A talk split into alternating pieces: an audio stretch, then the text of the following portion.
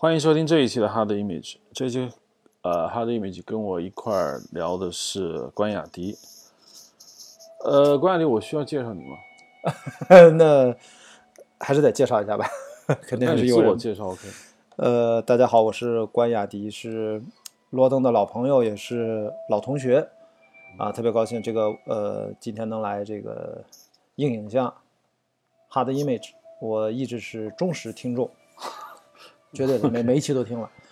然后呢，这个我一直是做电影行业啊，从主要从事电影制片工作。OK，呃，应该说阴影像的宗旨原来挺，我就说可能是因为耍酷，就说不要聊那些最热门的东西。但我觉得这个二零一三年的这个游戏到今年也应该 不算太热门了，只是因为我最近呢，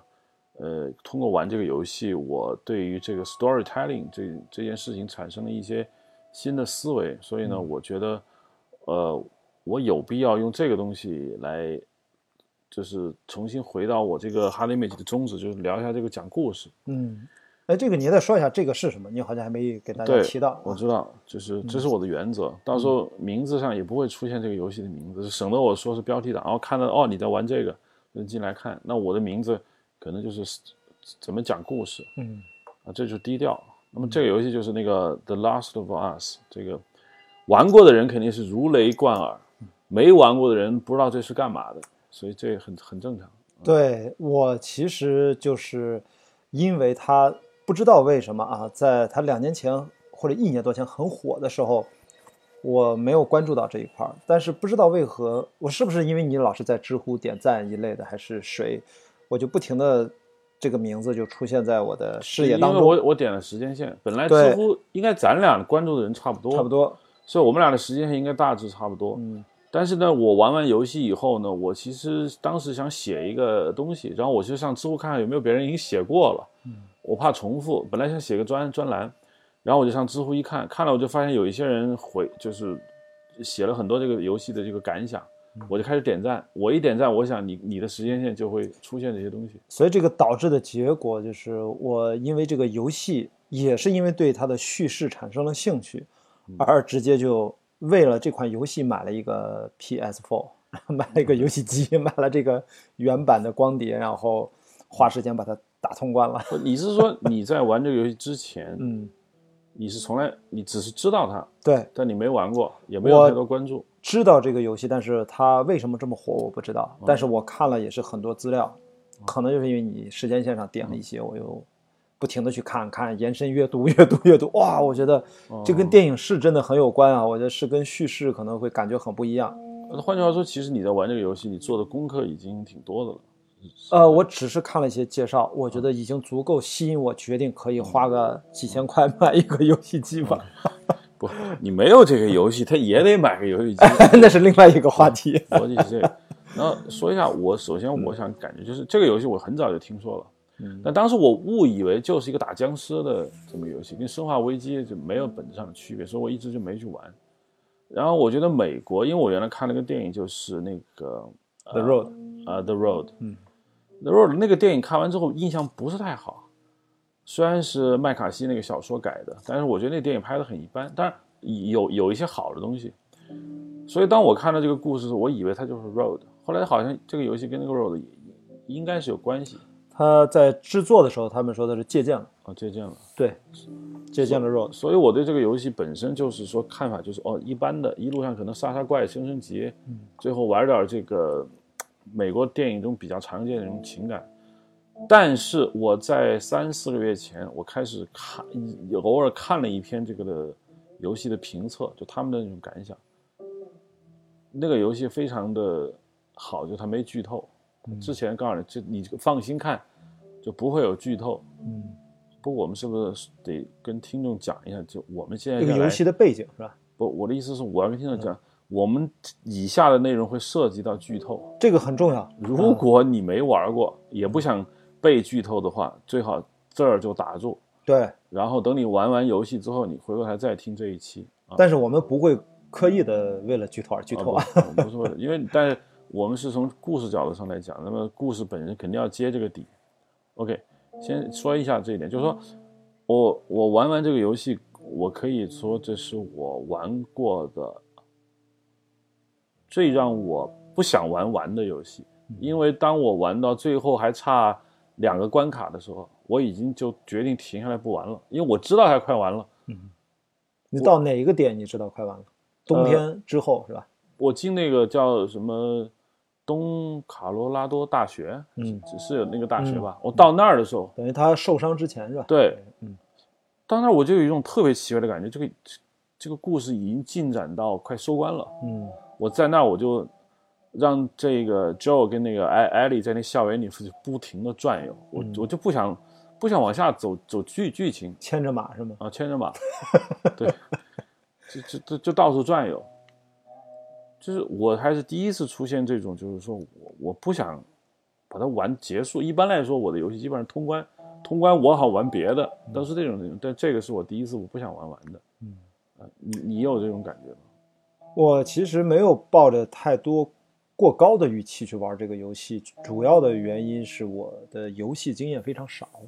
因为我像你提到的《生化危机》，我在上初中的时候，PS One 第一代 PS 机，我陪着我同学打通关过，操作的人不是我，我在旁边帮他负责念攻略。啊，视频流这些，哎对还有负责，对对，我们俩是分工的。我说前面遇到这个了，要遇到这个了，你要拿这个，要拿这个。嗯当时觉得这种新的游戏体验，自打那之后，我对游戏机触碰的非常少。买过一个 Wii，基本上就没有怎么碰过。嗯，然后当然在那之前，在大学的时候，可能在 PC 电脑时代买过生呃《银翼杀手》嗯电影改编的游戏，还有《黑客帝国二》电影改编的游戏，我都是从电影角度出发去玩游戏。嗯所以说，这次是我少有的这种所谓的，就是比较大型的这种游戏，所以我的经验其实非常少，所以我会觉得玩这个游戏我还是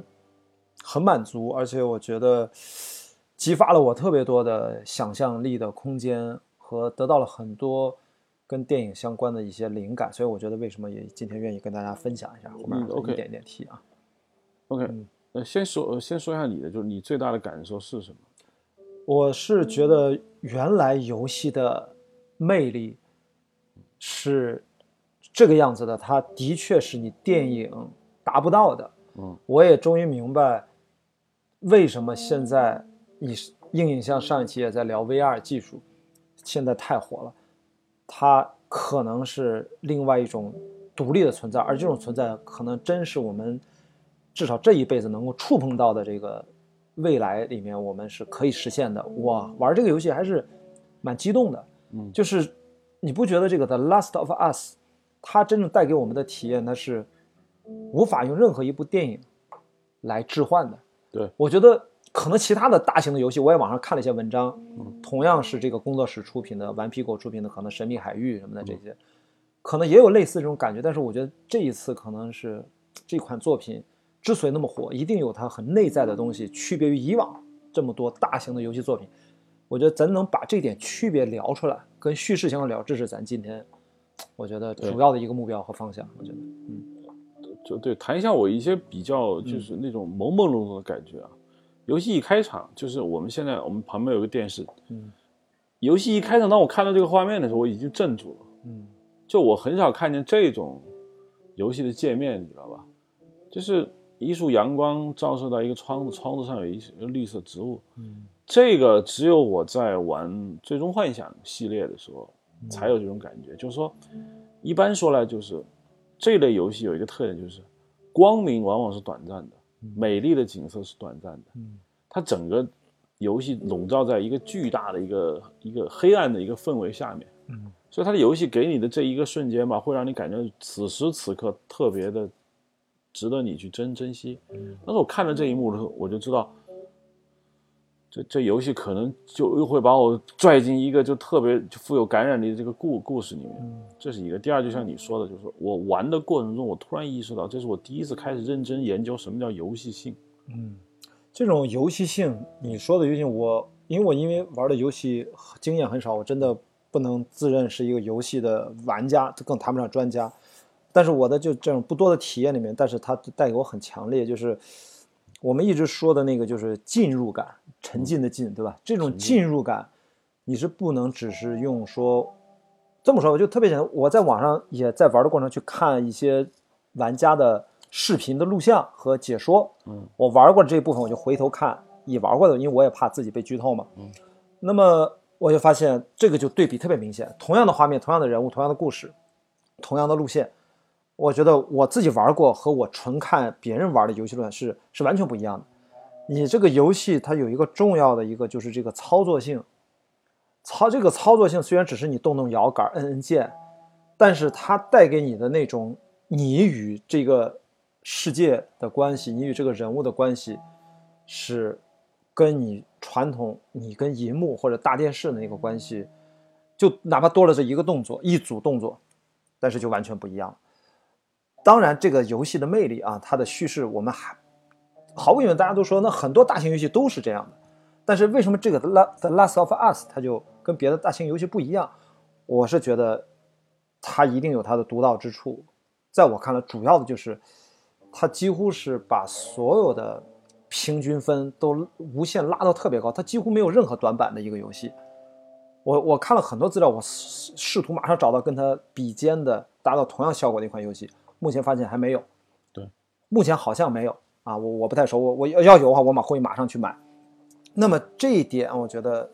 太难做到了，所以我觉得其中最难做到的就是这个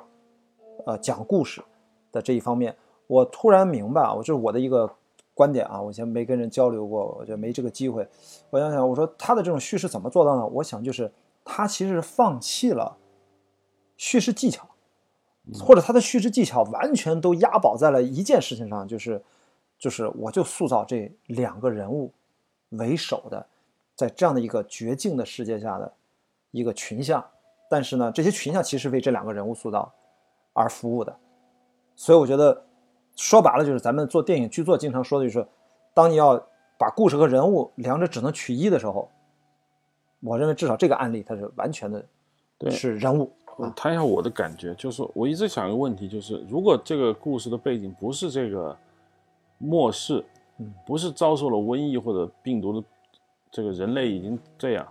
它就是一个普通的，比如发生在现代，这个女孩很重要，一个一个男人要把这个女孩送横穿美国去另外一个地地方，只要他不让她坐飞机，这故事照样是可以流程的。而且这样的故事模板现眼下有个现成的，有个美剧。叫 Zombie Nation，叫僵尸王国吧，僵僵尸国度，僵尸国度第一季还第二季已经播完了，我追看了两季了。它就是暴力版的行尸走肉 Walking Dead。嗯，那个僵尸王国跟这个故事一模一样。嗯，我不知道他们俩谁先谁后，理论上僵尸王国应该在这之后。就是僵尸年代有一个人叫 Simon，他就死不了，他身上全身都是疤，他被咬了死不了。他的那个疤可不像小女孩，就那么一点点，他浑身都是。然后就说他是能解药，然后就要把他也是横穿美国。他是一队人护送着他，但是他呢还跟这一队人老是打架，老是逃什么的。你看这样的故事模板本身其实并不新鲜。对，我我的意思是说，如果这不是一个就是僵尸世界，嗯，它是一个普普通通存在的这样一个世界，只不过这个女孩很重要，这个男人是一个呃匪帮或者有人要通缉。对。一样很传没有，这故事还有没有这种张力？我觉得绝对没有。我觉得完全会不一样，完全不一样。或者即使现在，我觉得《The Last of Us》的故事层面，你不觉得它基本上都是用类型化的俗套？这个俗套不是贬义词，基本上是拼接而成的。我就想是什么样的真正的东西，让这么一些我们几乎各种地方都见过的。而且它的制作特辑里面，这个光盘里面附赠一个八十分钟制作特辑，他们已经明确说他们是灵感是怎么来的，从哪来的，是经典的叙事里面来。但是，之所以有了这个，我觉得就是因为他们不是不再像他们上一个作品，这个工作上一个作品《神秘海域》那样追求那种电影的场景感的爽的那种感觉。我觉得他们可能要一种精神层面上的一种追求。那就是它有点像写小说一样，对，做了一款游戏。我觉得这个比较，对吧？就就是它输出于情感。嗯，你说过没有任何一个情节是别的东西没有的。对，他把都放在一起，他放了组合的如此之娴熟，这我只能说，沉浸在美国文化二十年以上的人，基本上到这步都行，因为这都是他们从小长到大、天天看过的这种类类型。但是，对，我觉得这个游戏很重要，就是你绝对能感受到制作者投入的情感在里头。这个这个不是，这是他以前那个那个神秘海域，嗯，Uncharted 没有的东西。嗯 Uncharted 就是说，OK，我们找一堆桥段，嗯，放一些难度，反正就玩呗，场景做漂亮一点，这个是有情感的。或者说你说的这个情感，就是大家最经典的谈到这个游戏里面最触动你的那几刻，都是你不是在游戏的过程当中，不不都是在过场的影片的片段当中和一些细节当中，对对吧？比如说大家都会提到长颈鹿，对啊，都会就是你会提到骑马跟着带着牵着一匹马的那种漫步的那种画面，对。还有一个大家经常说那个经典的画面，说哎呀这个美景不错，那个时候那个女的还没死，对第一个女的还没死，她说你看这个景色你不可否认，对还是很美的，对对。这样的经典的桥段在这个游戏里面特别特别多，嗯包括那些细节，他讲讲了通过捡到的遗书，对各种遗书，至少有两个两组人的故事是很感人的。对，我觉得这些东西它对推动故事来说，我认为是没有，对它只有营造氛围有有作用，但是对推动故事来说，我觉得作用不大。所以我我就觉得啊，刚才我说的是落在人物，我觉得第二个就是，我觉得这个游戏最大的魅力，你刚才说就是怎么说，就是它的它的它的一个，你说它的叙事的方法什么也好，但是我觉得可能这些都不重要，重要的就是他用了最精细的手段。他除了塑造人物，他用的那个方法也很，呃，他用的那个手段是什么？就是塑造氛围，堆砌让你超出你想象的细节来塑造这个氛围。嗯然后这个氛围只为人物树立这个人物而服务，而不是为了剧情推进，特别着急忙慌的那种类型片儿那儿服务。对呃，这个很不一样啊。对呃，有一个感觉就是说，因为为什么我特别强调它这个末世的感觉呢？就是说，呃，游戏最好是你绝对掌控你的操作的人物，你知道吧？因为电影你其实你是在分散的，当然你是在看主角，但实际上你要看很多支线，你要看就是它至少人物是非常多的。游戏其实你完全把这个这个《Last of Us》把这个游戏简化到，嗯，一个男人跟一个女人，嗯，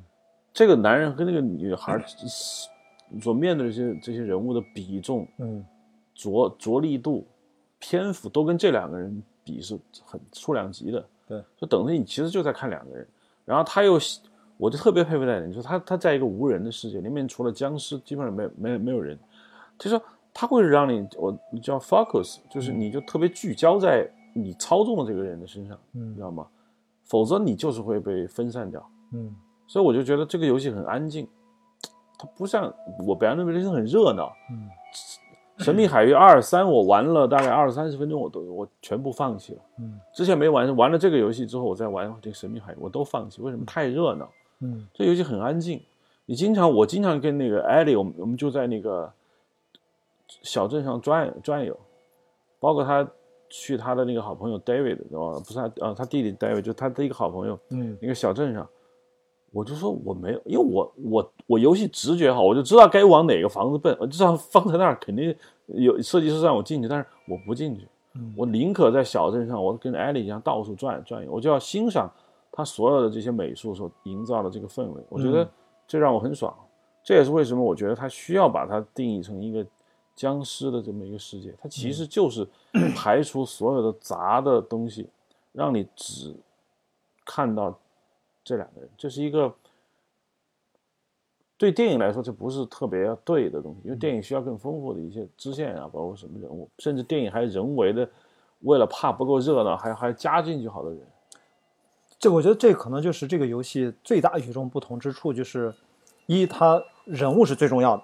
比剧情还重要。然后，然后呢，我觉得还有一个就是你刚才说，它可能跟人物是同样重要的，就是氛围。对，它比它比这个节奏要更重要。你看，可能有一种就是叫操作感特别爽的游戏，可能《神秘海域》就属于属于这种，他觉得很嗨，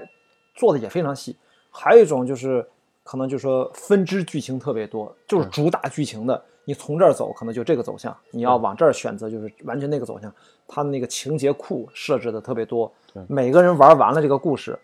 都可能都不一样，你知道吗？对对对。但是这个游戏它不存在这个问题，对，它不会给你那么多分支的选择，对吧？所以可见就是他所有的精力都是放在了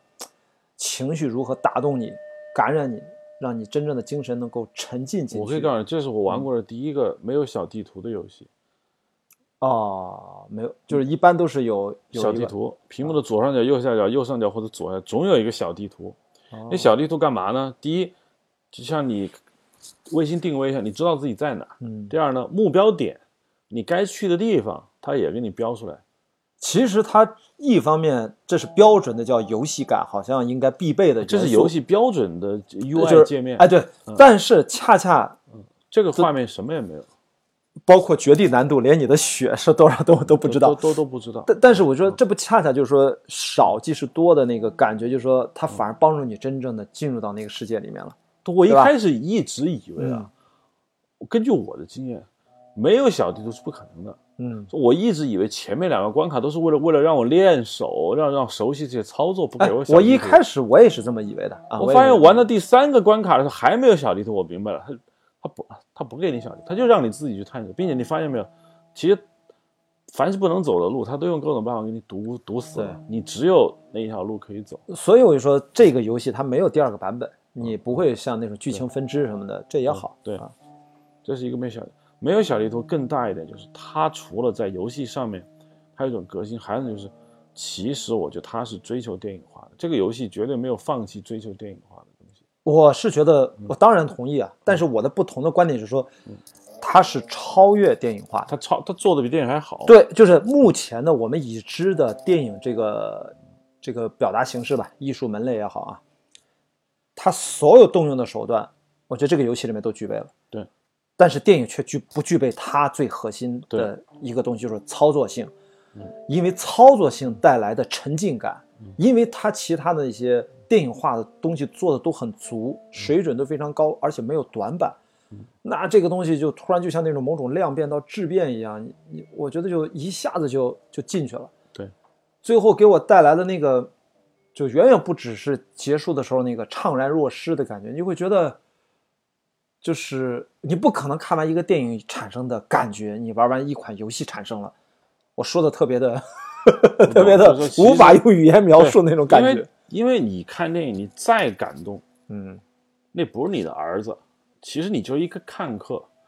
要不差的烂的电影，就是你看半截你掉头走了，嗯，好的电影你从头到尾你看完了，还陪着哭了两下，对。但是游戏的人物特别像从小抚养长大的一个孩子，嗯，你你想想是不是这道理？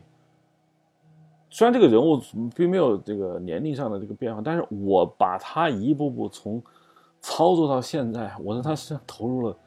很大的一种情感。尤其是这个游戏是第一次我开始玩，当然《刺客信条》也出现过，就让你突然间操作另外一个人人人物。但是这个游戏我一直试图想去操作这个艾莉，但前面他一直没给我这个机会嘛。后来我就放着，我说哦，艾莉就是一个就是一个 NPC。你就看看他就行。当一片雪地，然后一个兔子 被穿，然后镜头转过来是一个艾莉的时候，我我愣了。我不是奇怪，我愣了。我说来了，终于来了。对他，我就预感到他会这么搞。我觉得冬天那一幕整体来说是我觉得绝对是高超的一幕，就是他把两个视角。双线并行的这种玩法，我觉得我不知道在游戏里面这多不多见，非常少，这应该是很罕见的一种手法，很罕见。嗯，就是《最终幻想》里面我也玩过，就是我可以自由掌控这个主角，嗯，我可以玩 Nighting 姐姐，我也可以玩别的 Titus，但是这个它不是让你掌控，就他掌控，但是他掌控会让你一种感觉，就是实际上跟看电影是一样，电影是个被动的嘛，嗯，被动有时候是挺爽的，嗯，是吧？这个这个这这个游戏好就是。该你主动的时候，你主动，真的，主动不好玩，主动不如被动好玩的时候，他会给你被动。就是当我一旦操作艾莉的时候，第一个就像你说的，我对 Joe 的那种担忧，现在已经完全实在在在的放演变成我来控制艾丽去救他。就我第一次出出现一个入戏，我以前玩游戏啊，这个人快死了，你知道吗？我就知道 QTE 快来了，就是满屏幕按让你摁方块按三角，这叫 Q QTE。嗯 QTE 快来了，要不大 boss 要来了，要按照这个追踪幻想的模式，召唤兽又来了。嗯但这个是第一次让我感觉救人。我以前还能闲逛，我自打掌控艾丽之后，我根本我不知道你有没有感觉，就嗯我没有心思闲逛，我对，就那种或者很多人最后一幕就要把他从艾丽从那个手术台上救出来的时候，那那没工夫闲逛。那个地方肯定是狂杀，很多人都是我看知乎上有些人写感受说，一路怒吼着拿着喷火器，谁拦我直接烧死？就为了把艾丽要赶紧那个冬天那一幕，台上救下就是你还记得有个小镇全是风风雪啊，那个地方是也是高潮，也是哦情感的那个高潮。当时我的心我心脏都在乱蹦，有点像初恋的，想起了我的初初恋，真有这种感觉，就是我特别关心的一个人，现在不知去向，嗯，我要去寻寻找他。我说我说的不是那个艾莉奥，我说的是嗯。当我变成 Joe 的时候，对，我操，我当时觉得这是这就是现在谁站在我的面前，谁就是死。所以这个游戏我觉得特别从叙事上，因为我们今天聊的是故事，就是它大胆就在于它一开始这一切它最终这都是终章了形成的这种心理感受，是在前面有无数的细节堆出来对，的。他有铺垫。我我觉得要谈这个话题，我得先先把一个感触讲讲讲出来，就是它的这个游戏的名字《The Last of Us》。我觉得现在市面上主流的两个中文译名都没有真正的把这个把这个一语双关表达清楚。不管是最后的生还者，我认为 这是很字面的机械的理解，而且还有一个更奇奇怪的名字《The Last of》，有人把它的 US 理解成美国美国就变成了美国末日，对吧？但是真正的从英文本身，The Last of Us，我应该没有美国的意思。当然是指最后仅存的我们是生还者这个这一层，但是它是更重要的一个意思是说，The Last of Us 就是我们我们身上最后剩下的那点点东西是什么？The Last of Us 可能就是人性，可能就是 Joe 最后失去了女儿，又面对，其实表面上是跟这个从艾丽身上找到活下去的意义和这个世界的意义，这是表面，但真正深层次是一个人性的一个纠结和一个变化。我觉得这个题目是完美的点题了的，而这个东西是他们的精神，是叙事的精神。一在这种精神的指引下，才是做到贯彻了。一就是人物很重要，大于大于叙事技巧本身；二一切的细节是为了营造氛围而设立的，嗯，这个也很重要，这才能一点一点的把我们勾带进去。三，他用的一些很技巧性的方式，就是 Joe 和艾丽的关系的微妙的变化，一点点累积、累积、转变、转变。所以我就想，第一个，我就想从这个片名来说，我觉得很多人是对这个片名，至少从中文翻译版来说，是无法理解这个游戏真正的传递的那种意味的。我觉得，嗯，不，你包括最后结尾，你觉得，我就从我就说点题嘛，你说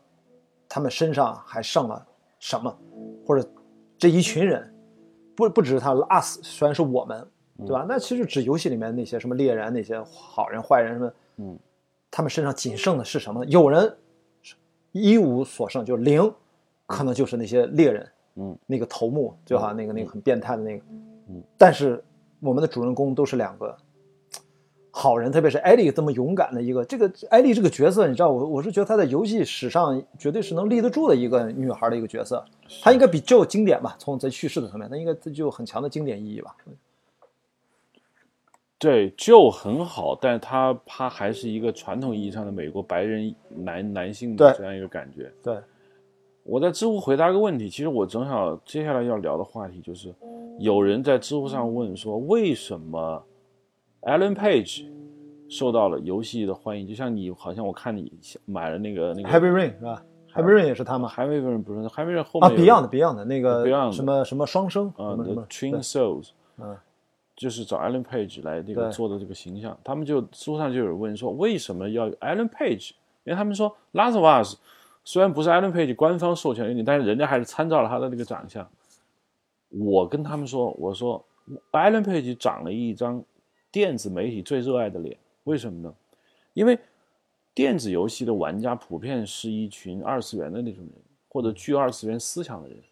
新时代的媒体人的审美首先是叛逆，首先是叛逆，因为玩游戏本身就不是主流，有这个这个这个主流的东西嘛。第二，这第二就是柔柔柔柔弱，因为我说玩游戏的人往往在游戏中是强者，玩游戏的人很难在生活中是强者，尤其是游戏玩的特别好的人，他他在生活中他是弱者，他在游戏中是强者，但是他的柔弱的这个这个气质心灵他是在的。他时时刻刻其实他知道自己是个柔弱的人，所以这个游戏的主角一定不是一个强壮汉。这就为什么 Joe 虽然很好，但不打动你的心灵，一定是 Ellie，因为 Ellie 就很柔柔弱。第三，我就说新时代的这样的一个电子媒体的主角，还有一个最重要的特征就是雌雄同体，就是他不会是纯粹的男男男男孩，也不会是纯粹的女孩。他一定是 有男孩的性格的女性，或者有女性性格的男男生。我我我部分的同意后者的你的这个说法。嗯，因为如果只是一个游戏用了 Alan Page 这个形象，我觉得可能是个案。如果这的确是一个线索或者是一个趋势的话，我觉得相当多的举，我可以举出好好多个例子，就是他们会使用这种方式。我是在觉得这可能是跟我们现在人的，因为游戏其实关乎的是精神体验。嗯，游戏某种程度上跟吸烟、跟抽大麻获得的那种精神体验，它只是不同方式获得的。当然，这个是有人玩游戏也很上瘾了，对吧？所以，但是我觉得，如果关于精神体验的东西，我觉得往往都是关乎于未来或者遥远的过去。在这种情况下，追求精神过于追求精神层面的东西，它往往就是跟性的东西、原始的性的东西剥越来越在被剥离掉。嗯。所以就说，我是想说，他的这个形象是跟性欲无关的，嗯，会跟性欲的距离越来越远，跟我们本能的原始欲望距离越来越远，嗯，所以我觉得，如果这不是一个偶然现象，这其实代表了一种我们未来人类审美现代人审美和文明过于进步，下一步发展到人类审美就是你说的雌雄同体，或者叫性别的模糊化，对，和性别的你要玩性的淡化。最近的这个《古墓丽影》就很明显的感觉，《古墓丽影》最早的那几个都是胸大到夸张，然后受到了广大全球男性玩家的欢迎，就嗯，就是劳拉的胸越来越大。但是最近 最近这我近我最近玩的是那个叫做呃 Infinity Edition，嗯，就是这个里面的劳拉胸就小了。最近的一期就是那个 Rise。马上二零一六年底要发售的这个《古墓丽影》最新，劳拉的胸又小了，嗯，劳拉变成苗条了，嗯，她不像以前就是大胸大屁股，嗯，你看很明显，就像你说的，嗯，以前我们确实就是强故事推动，嗯，这是一个动机，在强故事推动情况下，我们消费什么？消费性是吧？消费暴力，对，我们不太多的思考，因为觉得思考没意义是吧？但是你到这个游戏，你就发现他他要的他要的是你思考。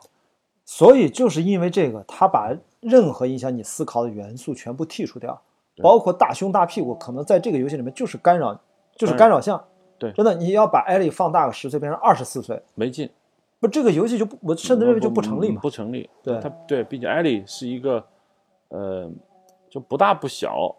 她也不那么好看，她肯定不属于那种按美女打造的。你像艾莉，你说她性感，她她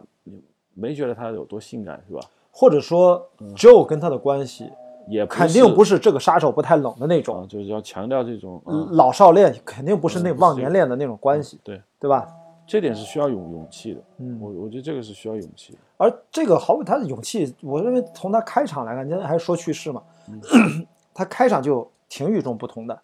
就是你上来你上先是骚扰 Sara，我当时被完全被镇住了，我真的不知道这么残残忍的玩我一下，对，嗯。而且 他其实一开始，其实他一开始做了个铺垫。你一开始操作的是 Sara，嗯，你最后操作的是 Ellie，你中间绝大部分操作的是 Joe。对对对，你在这个头尾就某种程度上当然是是做了一些让情感投射上但是我有一个小小的问题想问你啊，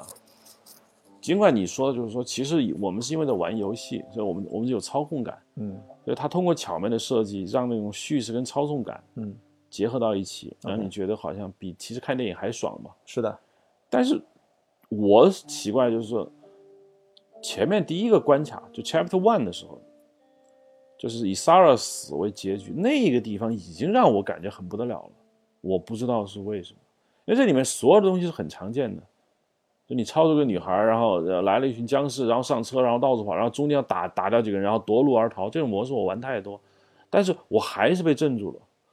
我不知道这是为什么。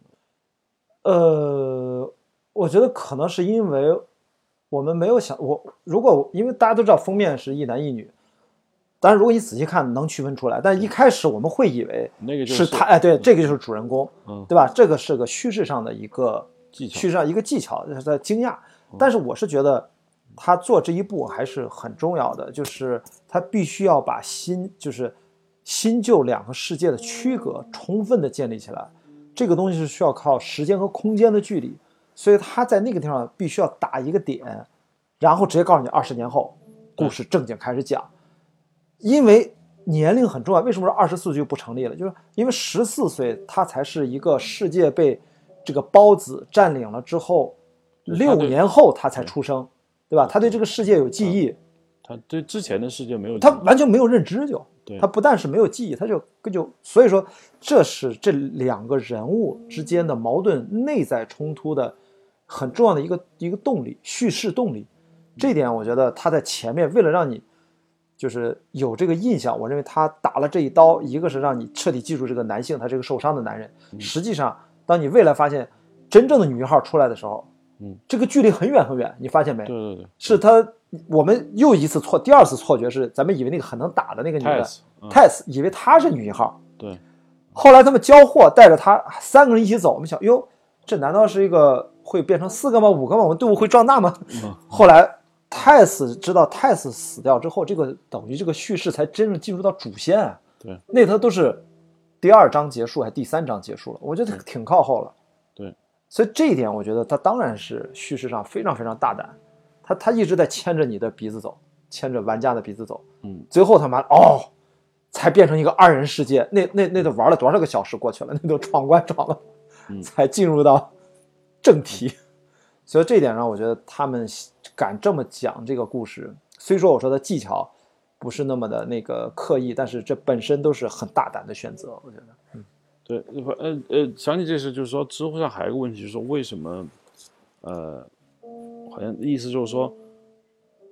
女性当主角是不是会形成一个主流？他他的问题是宫崎骏为什么所有宫崎骏动画片的主角是女孩？我当时的回答我说，我这有可能是未来一个非常强大的趋势。那未来的影片，未来我不是说现在，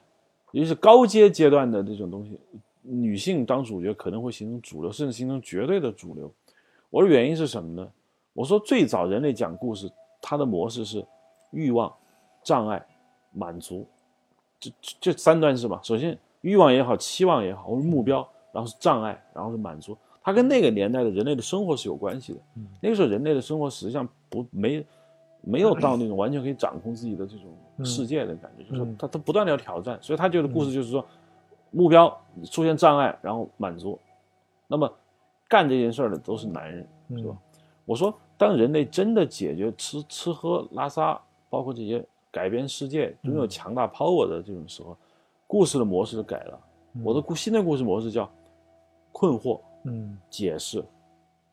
满足。嗯你不断的产生困惑，然后寻找解释，嗯，然后满满足。你说的这个模式，困惑主要和之前的产生的困难的差别在于，一个是一个已知的世界，一个是一个未知的世界。对所以你说的宫崎骏那个点，是因为宫崎骏绝大部分的电影的环世界的设定是一个很奇怪的，不管是《千与千寻》也好，其他的吧，基本大部分的电影，比如这金鱼姬什么，就就这就这些，对，都是一个很奇怪的一个世界观的设定。对，包括这个也包子占领的末末世世界，就我觉得选择小女生，可能是因为只有小女生，她更容易让受众迅速的建立起一种纯真，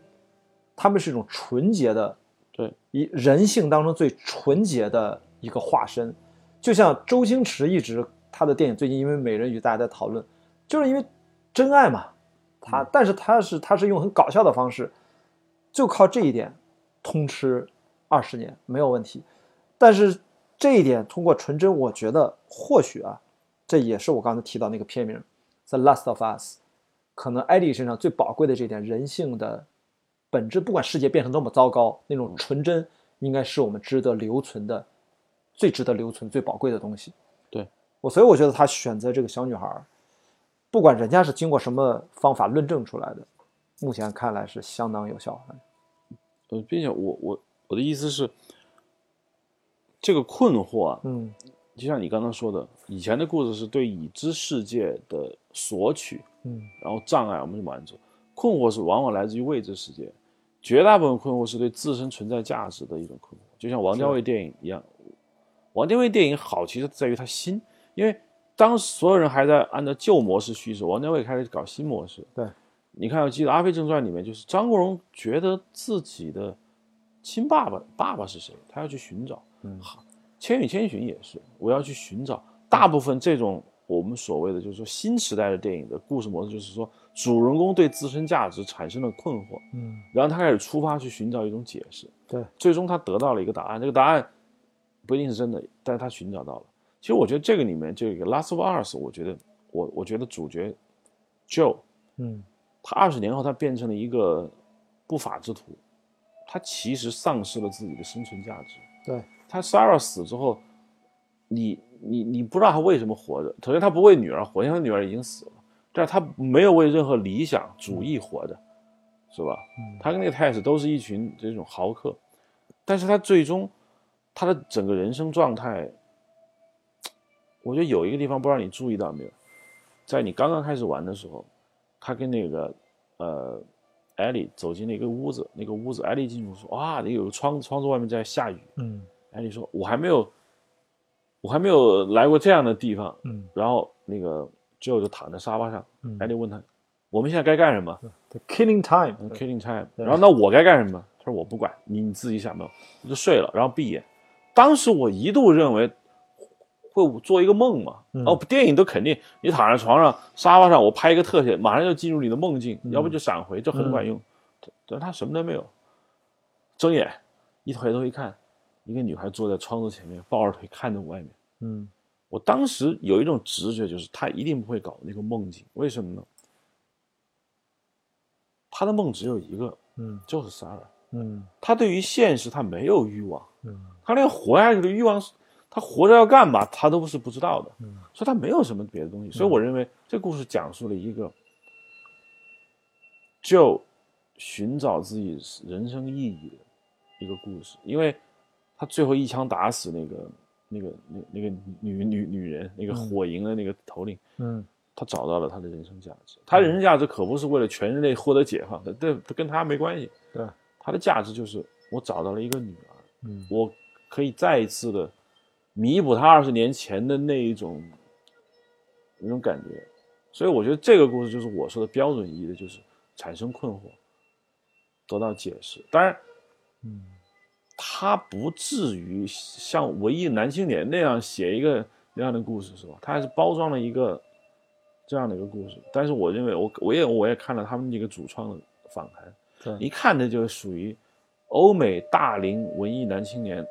对，这一次其实你会感觉到这相当是一个很文艺的作品，按照我们中国目前的标准对，这是一个相当文艺的作品。对这按照他们最早的预期，他们应该不会预期到这个东西大卖到这个程度。我觉得他们就是觉得想任性一把，就 我觉得这是一个任性的结果。但是我觉得目前来看呢，是一个几乎接近完美的一个现在结果。你英国啊那些游戏、游戏杂志，这都是有史以来最伟大的游戏，排行第一。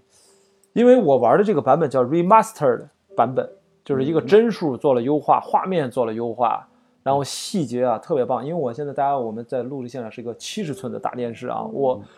我在家里面看真的是，我我说点我觉得可能扯开的话，就是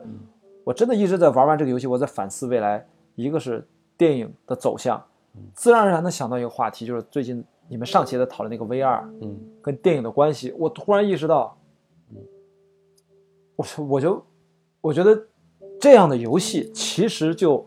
它是说明了未来的 VR 的终终局形态和现在电影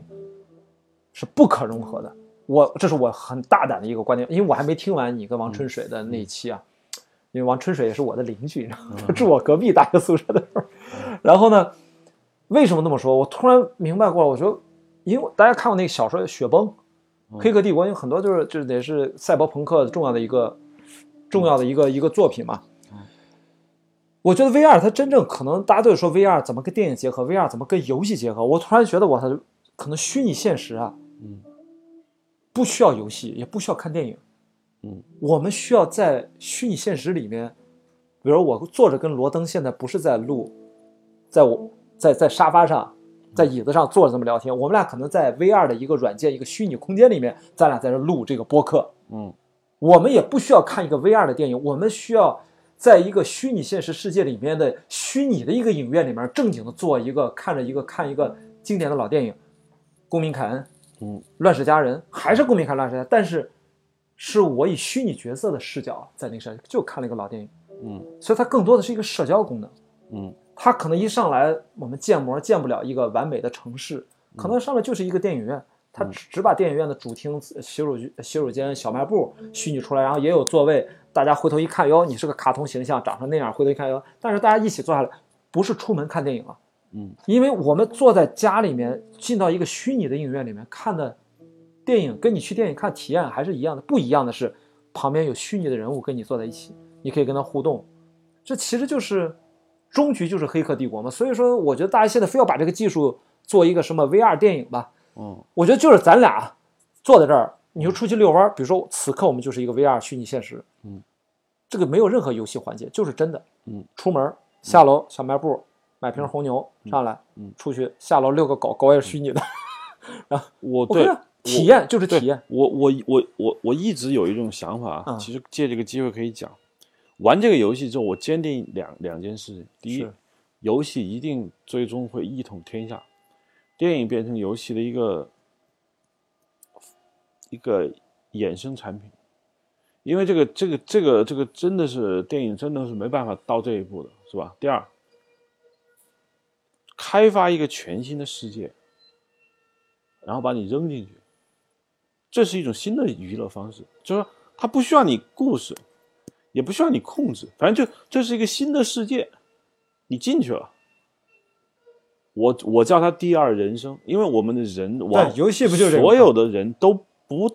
我觉得稍有点欲望的人，都是对生命之短暂是感到沮丧和困惑的。因为，嗯，当然是这样。我关于第一个观点，我是持不同的观点的。就你第一个观点说关于游戏或能取代电影，我我其实我刚才其实说了，我认为它就没有这个必要，它没有必要去替代它。它或许比它高级，只是多了一维，但是不存在谁取代谁。这是我的咱俩一个不同的一个观点，我算一个分歧吧。另外一个就是我为什么说终局这个词儿呢？嗯，因为另外一个小说我也刚在前阵儿去年看的吧，叫《第一玩家》，讲的就是这个虚拟游戏的世界里面的事情。斯皮尔伯格现在正在拍，是呃是呃，玩家一号算是比较新的小说，雪崩算是比较早的了。我只是说，我之前觉得这些都是科幻小说、科幻电影才呈现的现实。我玩了这个游戏《The Last of Us》，我才意识到我们在有生的活着这一辈子是可以很有可能见证这个事情以某种初级阶段的形式真切的发生，而且可能就在不久的将来。因为我们曾经说过，在这有点跟科幻相关的话题，就是基础物理学。当然，引力波是一个重大的发现。我们曾经很长时间的感叹，我们太空探险、升天什么航空航天技术没有什么实质性的，过去三三四十年没有什么实质的发展。但是只有互联网技术啊，芯片技术啊，一直还在摩尔定律还在还得还得生效。所以说这一块儿发现它就是需要你电脑技术继续这么发展下去就能实现，它可能不需要你什么其他革命性的。那我觉得这个游戏它已经让我摸着那个边儿是什么样感觉了，因为这个游戏我跟那个体验，你那个有没有体验 VR？就是呃，Oculus 出的那个 Interstellar 的那一段太空舱的一个三分半这个五分半的体没验。没没体验，我是在那个活一个活动上，然后就带了那个东西，哦，那个感觉真的是很棒，就是它带着你进入到了，当然它那个没有做联动的那个手臂和座儿什么都没有，它就是一个目镜，然后你就在那个 Interstellar 那个舱，按照它规定的，你就这么漂浮着，跟着它带着你头三百六十度看舱里面所有一切跟电影里面是一样的，最后到了驾驶座位。驾驶座位不就是那个谁那个女主管不是还碰他那个那个场景吗？而且飘来的一些书什么的，你用头去撞它，它还能有反应，它能跑开。我的意思说，但是那种你是没有情感投入的。嗯，如果是在那种环境下，我们去体验这样的游戏，嗯，你不但是操作 Joe，你直接成为 Joe，但那个我觉得有点远啊。我甚至开个玩笑就说，你不用成为任何 Joe 或者艾丽，你就是在那个环境里面，你可以在一个有各种方向走的一个踏板上坐着走着，你去探索一个新的一个虚拟的地方，我觉得对可以啊。但是这个就已经让我们感受到，如果你它可以让你进入到那种不可自拔的那种那种精神状态，哦我觉得会的，对，就一定会，并且我觉得这个比干什么都爽。就这就像电子毒品一样，就是说，我说句实话，我在玩这个游戏我当时想，如果说这个游戏所有的模型、场景全部保存下来，然后呢，你给我一个头盔，让我进去，是吧？我可以在里头转悠很长时间。然后你就被咬死了，嗯，对，我我 对我会被咬死，很快就被咬死对了，，因为因为当时我是觉得这是它那个可以做一个产品，就是说，因为美术部门搭了如此庞大的场景，你知道吗？玩玩游戏，然后可以拿出来，其实供一个人在里面去欣赏、去去玩耍。那里头有很多废墟，有很多美丽的角落。我觉得这个是让我很着迷的地方，因为我一直有一个想法，就是说，我特别想开发一个，不是叫游戏，就是说一种娱乐方式，就是你可以到完全全新的世界里面去体验一个新的生活，你换一种身份，这对我至少对于我来说是绝对有吸引力的，因为我在我每天他妈的跟人开会聊什么剧本，其实狗屁都不是，百分之九十九都会失败，我认为这是个失败的人生，你有可能成功，但是成功性是非常低的，但是每一个人都有不平凡的梦想，但绝大部分都是平凡，这是个巨大的一个落差。但游戏是绝对可以给你带来。那现在你只是去玩，它还有一个任务是吧？你完成，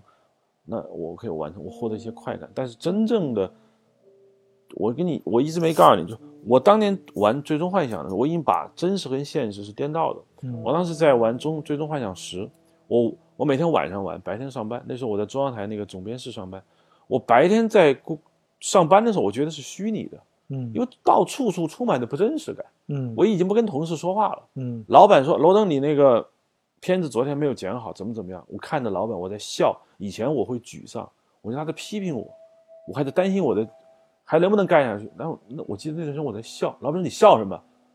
我说：“我听你说话，我很开心。为什么呢？因为我觉得你不重要啊。”我回家关上门，弄两碗方便面往桌上一摆，拿起我的 PS 二 PS 二手柄开始玩《最终幻想十》的时候，这才是真实的。我在里面，我是 Titus，嗯我关心我我这里头还有多少事情没干。真正意义的虚拟跟现实是颠倒的。我当时觉得那哇那种感觉太好了。所以啊，我觉得我们今天聊的趋势，就让我我当然我也刚才又提出了一个概念，就是呃人物啊、氛围啊，那这些其实都不是目的，其实都是手段。我觉得这些目的其实就是我们为了追寻一种精神体验。我觉得这个是是是未来所有不管是呃，当然是通过娱乐啊，给你达到这种娱乐方式，给你达到这种精神体验。那如果未来可以，你直接就是怎么说，就是当这种就是你说的跟现实产生了无缝的这种差异化的，就是就就没有差异，你可以其实无缝切换。哇，那个那个未来其实它就会产生各种的，呃，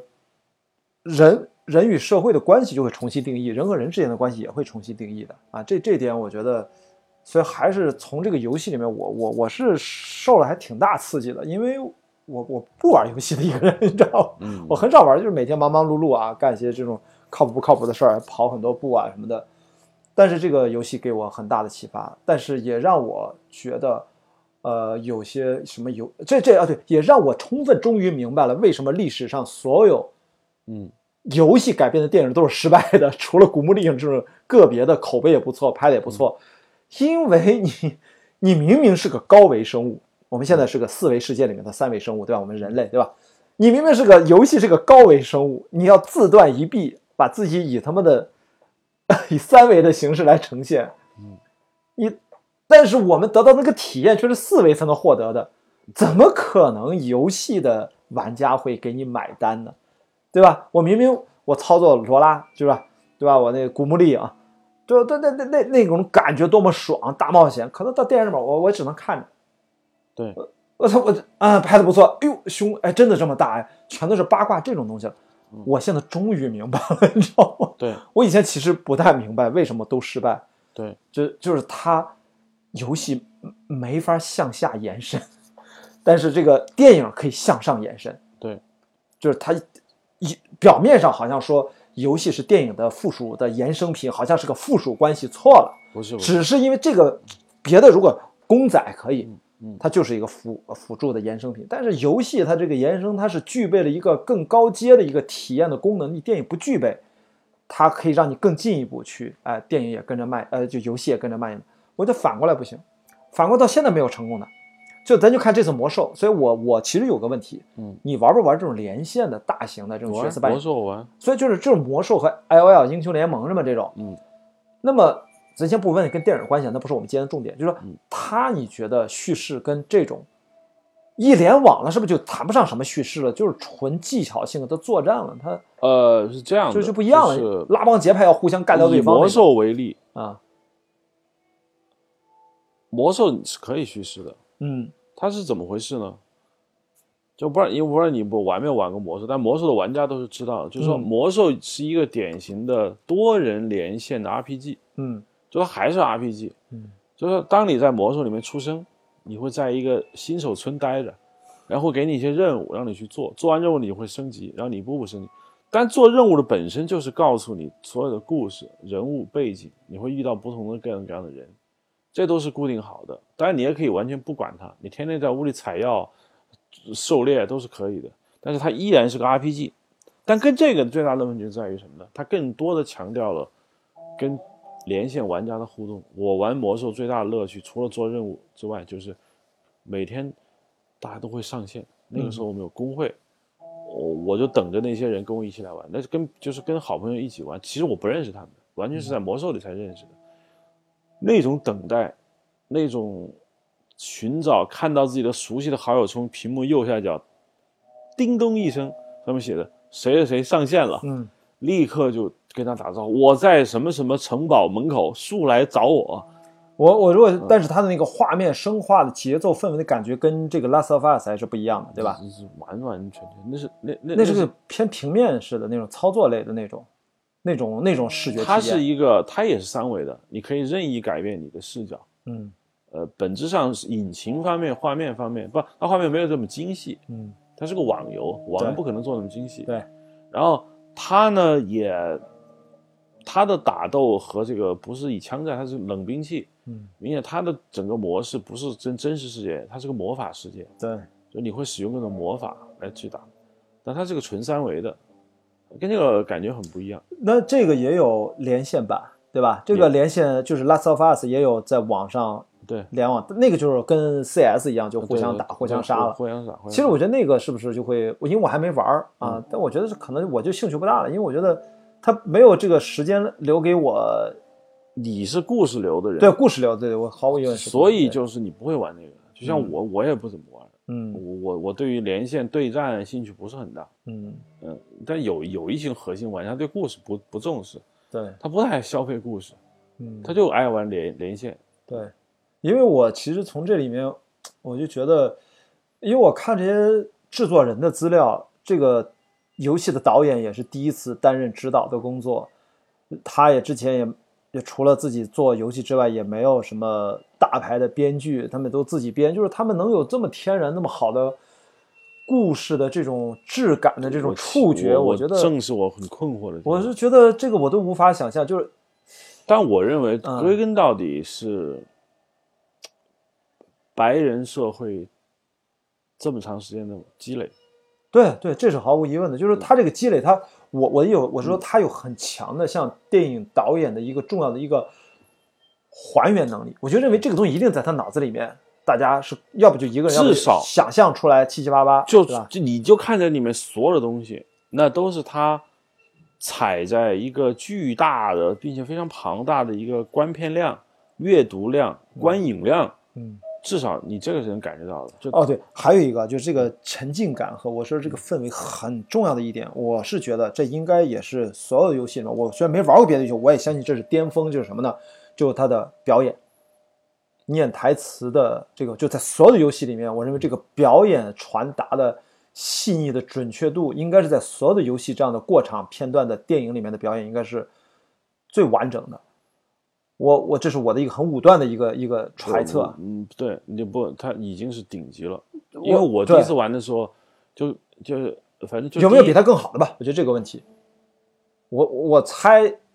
很难跟他比肩都，没有别说超过他，比肩都很难。更好的，也至至少有跟他这差的不太远的。嗯因为一第一场戏就是那个女孩跟她爸爸在沙发上一段对话嘛，嗯我记得台词是这样：我给你买块表，嗯哦，表停了，哦，怎么会停？哦，哈哈哈你他妈骗我！嗯啊，你表钱哪来的？我贩贩贩贩贩毒毒来来的，然后就睡了。嗯就这几句，嗯我我震了。嗯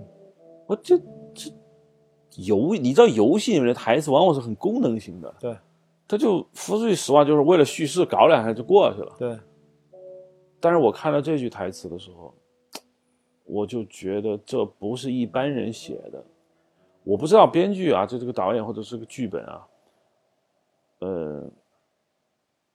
一看就是标准的成熟、稳定、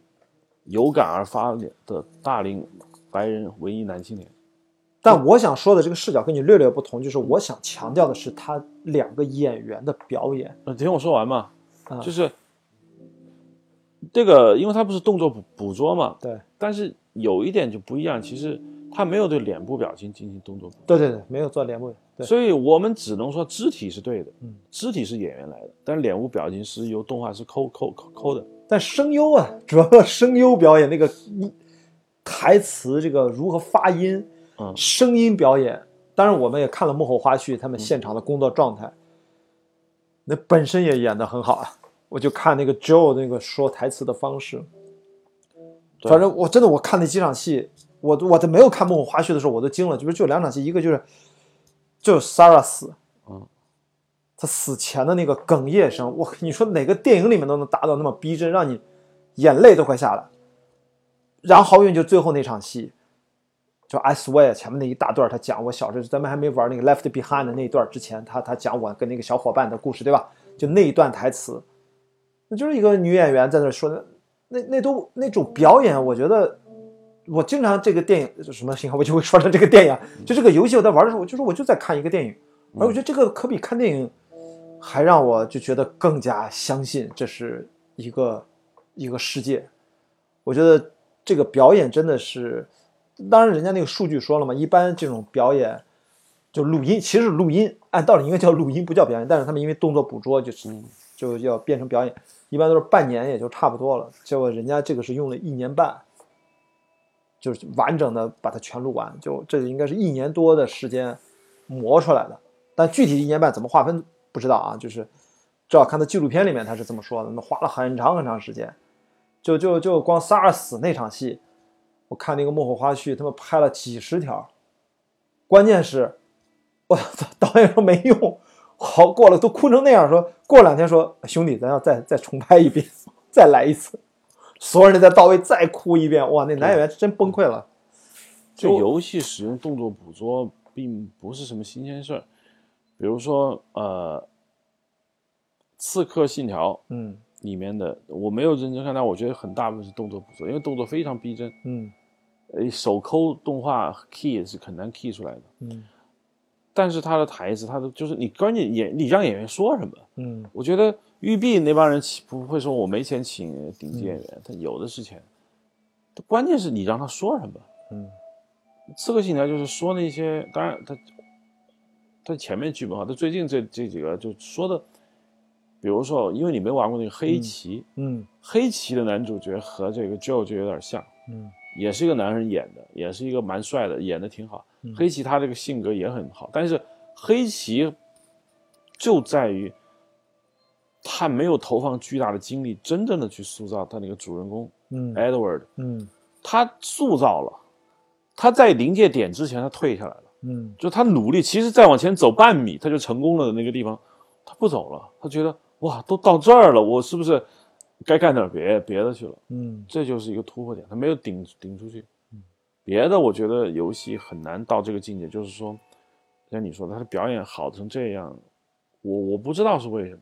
嗯，你说一年半，我们也不能简单的说就由于他的时间长，嗯但我还是认为就是，他还是剧本好，嗯。因为你剧本不好，你再花多长时间意义并不是很大。我说这个表演好，我当嗯然我自己觉得是给他打了多余的情感分在里面，毫无疑问。为什么？就是因为我一开始我就说了，我就说嗯我们对这个东西，咱俩今天之所以能聊这个话题，我就是因为我们对这个游戏是有感情的，因为我们都打通关了，而且不止一次，对，对吧？我已经开始玩第二遍了，就是，那当你玩第二遍，他就会抱着不同的心态 去，就换了一个感觉去玩，然后他就会更加容易相信他讲的每一句话，更加愿意去琢磨他每句台词背后的细微的这种变化。我觉得这个我们看电影的时候不会有那么强的驱动力和意愿去去琢磨这个东西。所以我这也是我为什么一开始我说，游戏的这个叙事，它一切它都不是透过讲故事的技巧这一个维度或者一个角度去去完成指向它的那个目的的，它几乎是动用了你所有的感官，刺激你的神经中枢，帮着你达到了一种情感体验。它采用的渠道和工具和方法之一，就是说我我我主要是塑造这人物，主要让这个人物关系通过你操作角色的不同的切换，一开始不切换，后来后频繁切换，最后有个首尾呼应，然后同时再用营造所有的巨大的氛围的东西，让你无法自拔的东西，达到那种情感体验。所以我觉得游戏他妈跟电影，我觉得电影我还是可以说，我说我就是来看个故事的。我从来不会说，哎呀，我就去情感体验一下。虽然在经常说啊，我们看电影是灯光暗下来，我们头把自己扔到一个未知的世界里面。我现在发现游戏应该去讲这句话，比电影其实更合适。对我诉诸于一种神秘的感觉，就我认为，《Last of Us 二》，因为他们据说在秘密开发二，嗯他不会秘密开发对，当然肯定会，因为他没有特别棒的想法之前，他们不会让期待太多嘛。我觉得不太可能有二，有二也是狗尾续貂。为什么呢？因为我觉得我玩的时候，我觉得就是这种每个地方都特别牛逼的，这这这这是神的力量。嗯这不是人的力量，就是，就我们俩可以这么总结，哪怕我们总结的百分之一百对，但你让我们俩去做这个游戏，那 OK，你可能性非常之低，所以我觉得就是很神秘，哎 说不清楚。我觉得这也是，这也是什么呢？就是说，这是一个，就像你刚才说，是个积累的结果。包括人家这个顽皮狗 Naughty Dog，它也是 PS 索尼的官方的自己的最核心的一个工作室吧。对，我看那个采访里面，那么说里面的游戏设计师都在这个公司待了十六年。对，就是人家把这个是当成真是当成公司为家，而且那里面没有什么行政管理层，说每个人都是都是技术人员，都是艺术家，都是创作者，他们就是一帮。所以我看有个知乎大还还提了意思说，哎呀，看了那个八十分钟花絮，我觉得就特别想去工作，去那上班，你知道吗？我觉得如果有这么一个工作给你，我估计你也愿意去。当然了，就是你说，就说，就人一一个一个这么好的团队，一个这么好的氛围，他总得出成果，他不出成果，他奇怪。嗯，就某一天，说句实话，跟那天早上的温温度都有关系。如果那天天气很热，那个主创有可能第二天早上就没那么多灵感，没有一个灵感，我们就进行不下去。因为他们这个，我觉得我我想起来一个话题，就是跟现在电影他们面临同样的困境。我觉得他们居然就是就能够完成了这个巨大的一个，算是应该算一个不大呃就很大的一个挑战。我能说巨大，就是这是一个新的作品，他们没有去开发在过去的 Enchanted 就那种，就是那个呃就是那个他们最火的一二三那叫什么神秘海域，嗯对吧？不像神秘海域一样。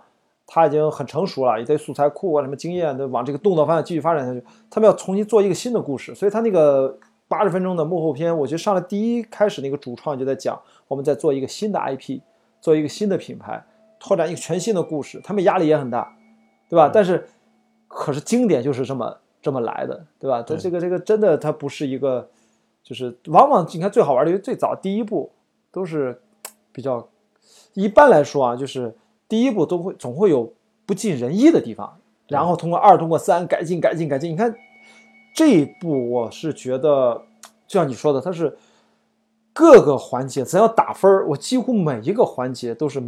几乎都应该是能打满分。这个然后九点九吧，我九点五。但综合到一起，这就是个不可能的事件发生了，你知道吗？如果你总要有点去短板吧。对。现在你说从严格意义上的呃资深玩家认为它的短板是什么？这个因为我不懂啊，有吗？应该有相对的短板吧？还是说我就是别人玩家我并不知道啊？我觉得他没有他他短板只能说他在这一点上没创新。嗯。比如说他的战斗系系统。嗯。那战斗系统是这类游戏很重要一个考核，但是说他没创新。嗯。他只能说他他做到很好了。嗯。为什么爱大家爱玩就是辐辐射四？嗯，就是它的战斗系统，呃，养成系统、成长系统上很牛逼。嗯，呃，但是那是很高，但是其他方面会弱一点。嗯，这个我觉得他们这就是你要说短板，我我个人认为就是在战斗系统上略显平庸。嗯，是不是啊？当然，咱们不是说替他找补啊。嗯，其实是不是也是就是不要。因为过于复杂化的战斗系统影响了我们对这个世界的，就是情感体验。是《刺客信条》就吃这个亏，《刺客信条》前几部还在讲故事，讲到后来发现没灵感了，那怎么办呢？做各种各样的支线、战斗系统、经营系统，是吧？收集系统、宝物系统，它都做得很好了。但是到这一步呢，你就发现游戏真成了一种就是，呃，我们叫开放世界嘛，干什么都行。但实际上，我觉得游戏有故事和没故事还是，至少对我这样的玩家来说是不一样的。就是说，《刺客信条》之所以被大家唾弃，说“哦，我操，玩的越来越没劲”，就是因为它没有塑造人物了。那最近的《刺客信条》都没有塑造人物。那显然，像你说的，我们说《Last Us》，它最重要还是人物成功。对它的其他方面，你不能说是短板，就是它其他方面它没使劲儿。但是其实你看，我觉得。就就我们现在背景一直在放这个音乐啊，《The Last of Us》这个主题曲，就是就就连这个音乐我都觉得应该是所有的游戏里面能有这么跟主题气质接近的音乐，我我觉得实在是肯定有很多首经典，我相信音乐因为还是很棒的，但这个音乐就实在是让我觉得无法难忘，而且特别是当游戏打通关了之后，它后面有一个七八分钟的走字幕嘛，嗯。就现在听到的这个主题音乐，然后它，你知道它变奏了，你知道吧？副调，然后各种的弦乐背景烘托起来，它居然是一个可以变成宏大的气势的这样的一个变奏。嗯，它的正片里面啊，就所谓的游戏正规的过程没有这个变奏的。嗯，只有到了结尾，你知道吗？就是说，就是这人创作者，我觉得他几乎都料定了，你玩完游戏你根本关不掉这个游戏，你一定会听完这七分钟。我觉得他一定是料定了这个，然后他把音乐录成这个样，因为我没有印象。那段旋律，它在正片里面出现过。嗯，我就想，哇，就是说，The Part 是吧？啊，对，是吧？就呃，反正就最后、最后、最后上字幕那段。对，我就觉得这一点，这个音乐的感染力，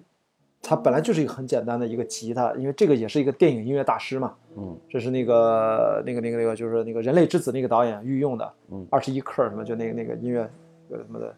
一个老头啊，他是我看他什么都能弹，对，就这个情感实在是太深沉了。我其实我跟这个我我觉得在这个游戏的进入感里面，这个音乐占的比例相当重。对对对，相当相当重，它带着你。有一些游戏有很好的音乐，我觉得嗯，其实这个游戏很让我想起寂寞岭，嗯，寂静寂静岭啊，但它就寂静岭没到这么高，嗯，寂静岭还满足于讲一个惊悚故事，这其实我觉得还是个眼界，就是就是说。你想干什么？你抡圆胳膊干成了，和别人想干一另外的事儿，但是他抡圆胳膊，就算只干一半，他还比你高。对，我就这个点，就这个这个 Last of Us 很明显，他们觉得僵尸模式、打怪模式、行走模式、公路片模式，The Road，这种模模式呃，我是传奇，I'm 啊 Legend，、对？都很像。这对于他们来说都是他们耳熟能详、拿了就用的东西。对，但是对于他来说，我相信两个主创在屋里密室会谈的时候，他们拍大腿说干，就做这个游戏的核心出发点不在于说，哎，我们做一个公路打打怪吧，嗯，那不兴奋。对，兴奋的还在于，我不知道从哪个点，我觉得兴奋在于他们突然觉得有去描述一个男人和一个小女孩之间的这种友谊，嗯，甚至一句台词，我甚至觉得这里面某一些台词打动了嗯，他们首先想到的这些词儿，对，我觉得可能是结尾，说你发誓，你告诉我都是真的。男人说我发誓，女的其实也懂你发假誓，但是我懂，嗯，我懂得我对你的重要性。我嗯。懂你为什么要这么说，因为你爱我，我也爱你。OK，然后两个人走向这种未知的世界，这种我叫叫 communication，就是我认为电影，就是我是从王家卫电影中总结出来的。王家卫电影的主题是两个原本不能沟通的人，在电影结尾产生了一个叫 communication，这个也是，就是说。电影中有几个屡试不爽的那种主题，嗯我曾经说过，像那个《飞越疯人院》，就是压抑释放，这是一种；Freedom 也是那种，对，还有就是死活不沟通，沟通不了的，在影片结尾突然间沟通了，成功了，嗯对人类来说，这叫会心一笑，嗯它也是一种戏剧高潮。所以我觉得，它就是基于这些情感上面的细点、细节，甚至最经典那个长颈鹿，嗯我我我我都认为是，就是是他们很兴奋的。但长颈鹿对游戏故事情节，包括打怪没有任何帮助。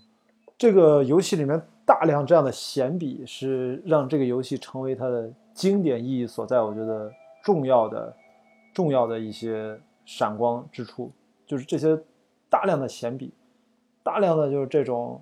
跟你打怪过程、通关没直接相关的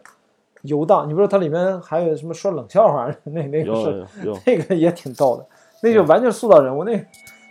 他也不是说句冷笑话就会就会怎么样，反正是那这个游戏你你最震撼的一瞬间是哪一瞬间？我觉得还是在屋里一拍桌子，或者觉得嗯哇靠，牛是什么地方？应该不是结尾吧？我到结尾才觉得牛。那不是，我是觉得结尾不是觉得牛，是就是那种巨大的心理冲击，就是他说 I swear 嘛，就完了，然后啪一转身，就是你知道他的他的收尾收啊，你不觉得他的结尾像塞尔玛路易斯那种感觉？虽然他没有壮烈死掉啊，但是给我那种感觉就是一种那个地方情感，别看它很舒缓，但他那一刻是对内心的情绪的冲撞是很猛烈的。他们是往上爬嘛，爬上一片很空旷的地方，看到下面，然后开始讲话，歘就结束了，你知道吧？对，我是那一刻对我的撞击最大，就是你要知道，我跟你一样，我知道这个要结束了，但是还是那一刻，我不是因为他这这些那那一组对白的感人而被冲击，而是说，我靠，他妈这个游戏我玩完了，你知道吧？嗯，那还是前面的嗯在起作作用。呃，就就是它是一个积累，就是它，我就说它收尾收的，就咱就这也是叙事嘛，就是到底最后一个镜头怎么拍，对吧？咱电影对吧？嗯，最后拍完之后，就就这么，而且他没有给你说，就是见着就怎么样了，因为没有结局，因为他要去做的时候，他们把这个结局给 kill 掉了，他们选择一个未知的结局，他们自己人物选择了这个结局，对吧？当然，我们当然知道这是什么游戏的创造者就要这么定的这事儿。对，我是没想到就这么猛的就结束了，这个是对我冲击大。这个是因为前面积累了我我打通关用了二十多个小时嘛，嗯，我这二十多个小时累计啊，纯粹玩的时间啊，我觉得给我得来的这个这个中间中间还是中间还是有吧，每每个角色的离离开都是对我冲击还是挺大的。从 Tess 一开始那种自我的设计，包包括后面那个那个，包括片尾 Left Behind 的那个小女孩，嗯就那段就那种感觉纯电影化的。那个地方几乎没有什么打怪嘛，他跟那小女孩那条线，嗯，对吧？我觉得对，我说几个我的 SARS 把我震了一下，对，然后是，然后我下巴没合住的就是那个 Henry 拿起枪来对自己脑袋开了一枪，啊，然后我还没等我反应过来，镜头黑了，接下来下一段开始了，并且都没停。我当时长时间没平静下来，我我还在为亨瑞死。但下一个镜头是什么来着？是他们俩在开车，已经那个亨瑞他们是那个 summer，对，接下来就是那个 autumn，就是秋了。所以他必须要用一个秋来间隔嘛？不，你我不知道，这就叫做精确掌控你的心跳，就是我刚刚心脏蹦起来，他给摁回去了。嗯，如果他这个时候让我煽情一会儿，或者镜头围着那个地上倒的亨瑞来个俯拍鸟瞰，俗了。嗯，他就是那只有 Sarah 死的时候是这样，浓墨重彩。其他 Sarah 死马上就二十年后，一个男人从床上起来，只有 Sarah 死的时候才会对他死进行浓墨重彩的表现，其他人的死都没有，任何一个人都没有。这当然我就说，第一当然是他的故事情节，其实在这个世界中，操，最重要的是生存和前进，没有时间搞那个。嗯但同时我觉得他们狠，他们特别狠，因为这一看这两个文艺男青年就是玩煽情玩玩玩玩玩的太熟了，他们已经厌倦了过去的那种那种手法，这个是让我特别震撼。还有一个就是，呃，说句实话，长颈鹿那一段我没有那么震撼，因为前面我应该震快震瞎了。嗯，就是他们刚到波士顿，看见那个医院，他们说哦就在前面，然后他们在里面走，阳光照着他们街上走。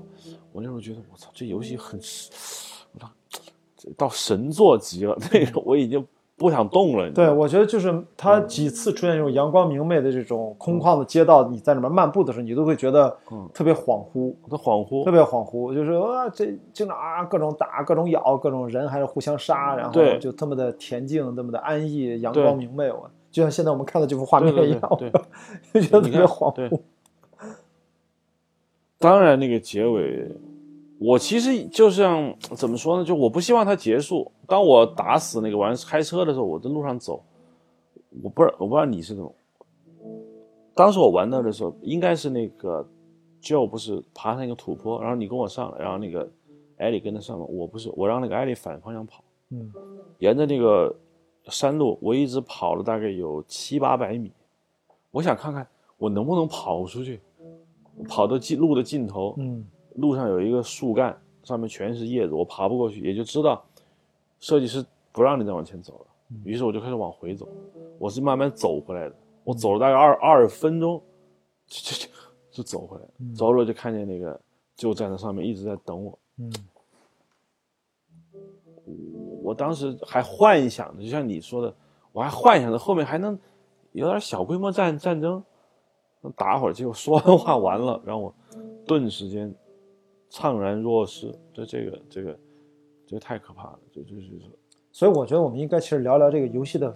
反沉迷系统 有什么？你作为玩了这么多年重度的游戏玩家，对吧？怎么可以不这么痴迷对一款游戏呢？我别我们这个期播客播完了之后，出现了自又增加了好几个网瘾少年。我觉得我还行啊，虽然我这么夸赞这个游戏，但是我觉得我就真的超超预超预期的完成了我的任务。我觉得我还是受到了很大的启发，收获了很多。但是万一这个你有什么体会吗？你是什么体会？就是这个游戏如何不这么沉迷的进入到一个游戏，因为我们也不能过于的放纵自己，然后就哎呀这个游戏世界好棒呀，然后我就进去吧，我就不想出来了。我嗯，沉迷和上瘾是是人类一个一个很很本质的一个需求。嗯挡不住的。我我我是觉得挡不住，并且玩完这个游戏之后，你你游戏不玩了，你开始大量搜集跟《Last of Us》有关的各种东西。嗯像我在 YouTube 上，我开始寻找《Last of Us》的各种视频讲解，包括所有人的读解，嗯还有一个人用那个 Photo Map 呃那个 Mode 嗯，做的这个短片啊，我还看了一些。但你看的讲解是国外的讲解还是中国人的讲解就是国外 You 啊 You YouTube？YouTube 他们讲解的内容侧重于什么呀？就他还没是对人物啊、故事情节啊进行他们的读解。有什么让你觉得特别值得？没，有，因为其实现代人的观点都差不多，嗯都都都差不多，他们都是描述各自对 Joe 跟 Ellie 之间的那种我，觉得应该还不如你的看法深刻，可能。因为不也不不那不，就是说呃，对，我这样的人不上 YouTube 去发表 啊，我觉得啊，马上可以转变成生产力，下个剧本可能写得更好。嗯，那普通玩家他不会那么想，他就觉得他要分享，他就会上录一段视频上 YouTube 去发表。或者我问一个，我觉得，因为我我也是刚玩完这个游戏没多久，你觉得最像这个游戏的电影是哪一部吧？我这么问这个，就是因为咱毕竟聊叙事嘛，你觉得哪一个叙事上跟它最像？The Road 吗？因为它是借鉴 The 像 Road，非常像，但 Road 跟它不太一样，嗯，Road 很像，嗯，对。但气质呃上，面，我就说气质，其实我想说的是气质和叙事风格啊，和这种我说闲笔很多，氛围很重要，人物大于故事本身的这样的电影，我觉得。Never Let Me Go，哦，那有点像失忆啊，失忆就他对他对他那个就是我觉得很像，嗯，其实我觉得那是个很黑暗的故事嘛，啊，对吧？很黑暗的故事，这这氛围很像，嗯嗯。呃，对，也对对。那我觉得我觉得《银翼杀手》也挺像的，对《银翼杀手》不，《银翼杀手》是歌剧式的，对，呃，对你要拆开了的话，它有很多散散闲的闲笔，对也有很多就是人物大于剧情的一些侧重啊，氛围也非常的迷人。当然，在当年呢，大家不这么认为啊。并且我还一直在想，就是说末日情节可能会成为一个特别强的一个主流的一个一个一个类型，就是说可能哎，因为会成为一个类型我插一句说，你看，我说不像的，我想说反例，我就说我是传奇，就是另外一种，它是强情节的，嗯对吧？他是虽然是一个人，但是他几乎对那个威尔史密斯扮演的那个角色，我记不住那个人他妈是干嘛，那好像他以前是个医生还是干嘛？我听我现在完全，他我只记住他的动作，对吧？这就是商业电影，对就是他他非常强调这个，它短嘛，一个多小时，对啊对对啊对啊对啊，他他他他还得说事儿，对吧？还得把事儿说清楚，对明白？你说，哎，就这个《Last of Us》的叙事容量，如果改编成电影，咱用电影的视角把它重拍一遍，多长时间就能把这个故事讲完？电影的叙事时空就可以是一个三个小时就足够了。差不多，因为三个小时电影中可能会去掉很多就不断打怪的这些场景，是吧？嗯，三四个小时差不多，电视剧就足够了。一一第一美剧第一季这边就嗯一季十二集的话就没没问题，就把它给拍都拍了。嗯但拍的或许也会很棒，就我们不操作这个人，我们就看也也也也会很棒，但肯定不如自己玩那么好，至少在嗯，那个互相救的阶段没有。哦，他其实你说的没听啊，其实你不觉得他很像《侦探》第一季吗？呃，侦探第一季基本上就是一些他妈的听上去特别没有意义的各种哲学性的台词和，但是它有案件推进又很慢，然后各种他妈奇怪的角色，那个人物特别狠。侦探第一季是绝望中，我最终还是绝望，因为我觉得看完侦探第一季，我对于这个世界是基本上是绝望的。对对，这个呢，我看完我是有希望的，因为我觉得，你看，我们就说现在我们看到了这个这个开机画画画面，嗯画面一个窗子一个窗帘，其实你很明显，这就是游戏中经常出现的，就人去楼空的嗯一个房子，是吧？所有人都跑了嘛，嗯桌上可能会有一个信件和一个什么，然后窗外就是阳光明媚，但其实你玩过游戏的人就知道，外面都是僵尸。对，植物从里面伸进来，就是说他把邪恶、黑暗放到了一个阳光明媚的场景里面，这个这个是一个很嗯很让人有一种宗教情绪的这种感觉。我认为以后的故事电影很容易借鉴这种东西，就是它不它不只是叙事，它是在传道。哎，但是这个电影我觉得它宗教意味很靠后啊，不，它它不是对吧？就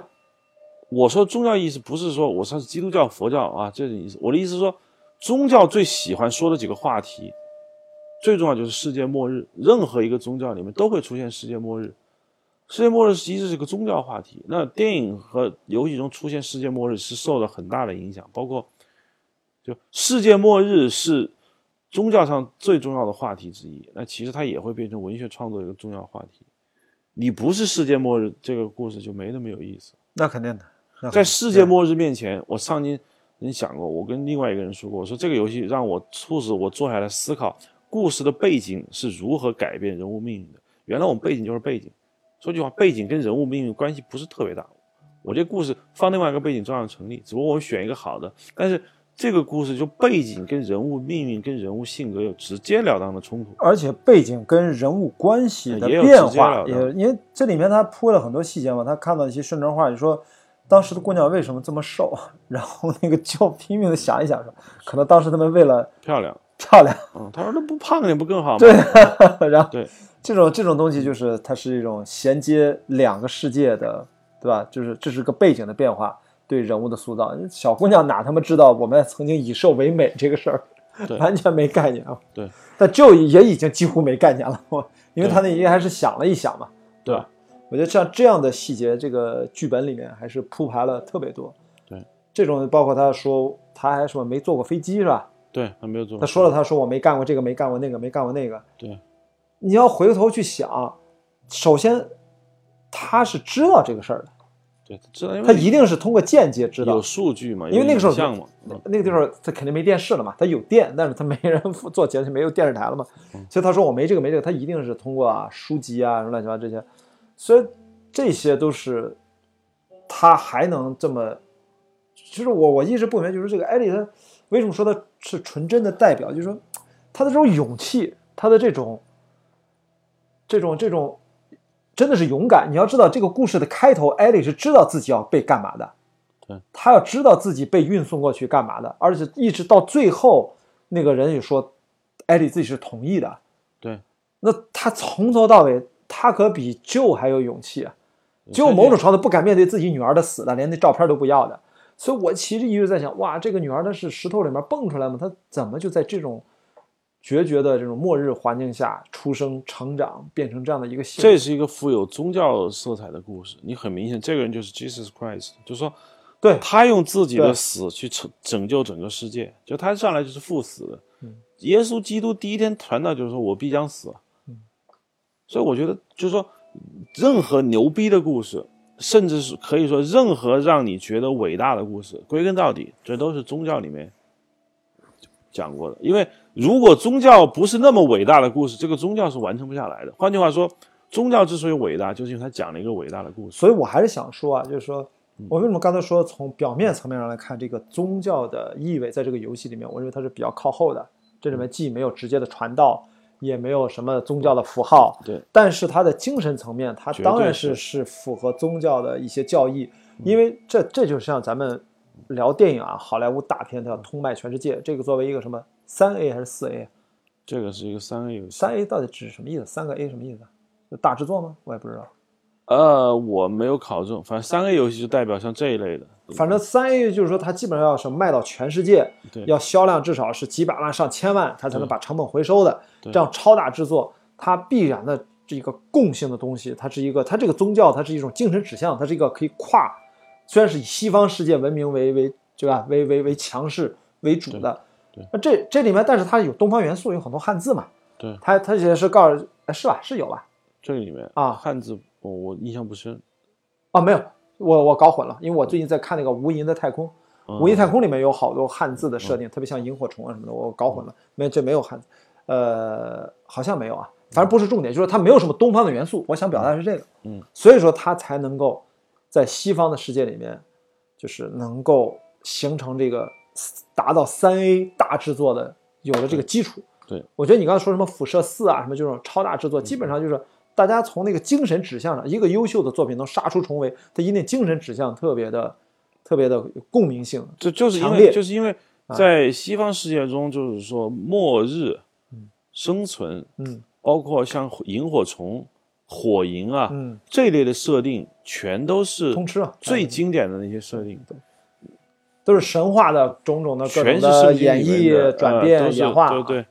对，一个人跟一个男人跟一个女女孩子，那个女孩就是人类的希望，这这这这这这跟圣灵之子有有什么区别呢？就一样的。我为什么讲这个？我就觉得今年呢，因为我们录这期节目的时候，奥斯卡马上就要颁了，二十九号对吧？颁了嘛。我觉得今年有一个电影跟这个最接近，就是那个《荒野猎人》。嗯，《荒野猎人》这没什么台词的，一百多句，小李反正没什么台词在里面。哇，那个氛围的营造，用那种光影的效果，就纯是那种镜头的移动，然后你的表演的那个当然是有表演面部表情啊细节就，它打动你。然后你说它故事吧，它它故事当然也不复杂，嗯所以我觉得，我觉得这种原这种叙事的魅力，讲故事的魅力还是很原始的。但是呢，他这次我觉得只是以游戏的方式把这种原始的这个，我就彻底放大了。就是我的这种，你通过操作这一关的这个环节，然后打通了所有的这个这样的一个一个一个一个新的体验，我就让这个情感体验上了一个台阶。我如果我觉得像《荒野猎人》那样，如果把它还原成一个游戏，如果还是那个故事啊，嗯，我觉得可能也会有类似的感觉。那个也是很很荒蛮、很很决绝的那么一个环境当中，这这是这是挺厉害的，我觉得。所以你你说对你的的导演和电影还是有很大启发的。对对对对，就对，就是他至于他怎么样去转换成我的创作上面的一个促进，我我不是很清楚，但是我我是我我在玩这个游戏，我当时在写一个剧本，嗯我当时写剧本，我经常写不下去，然后开始玩这个游戏，玩游戏之后呢，我还是没写下去，但是我还没写下去，是指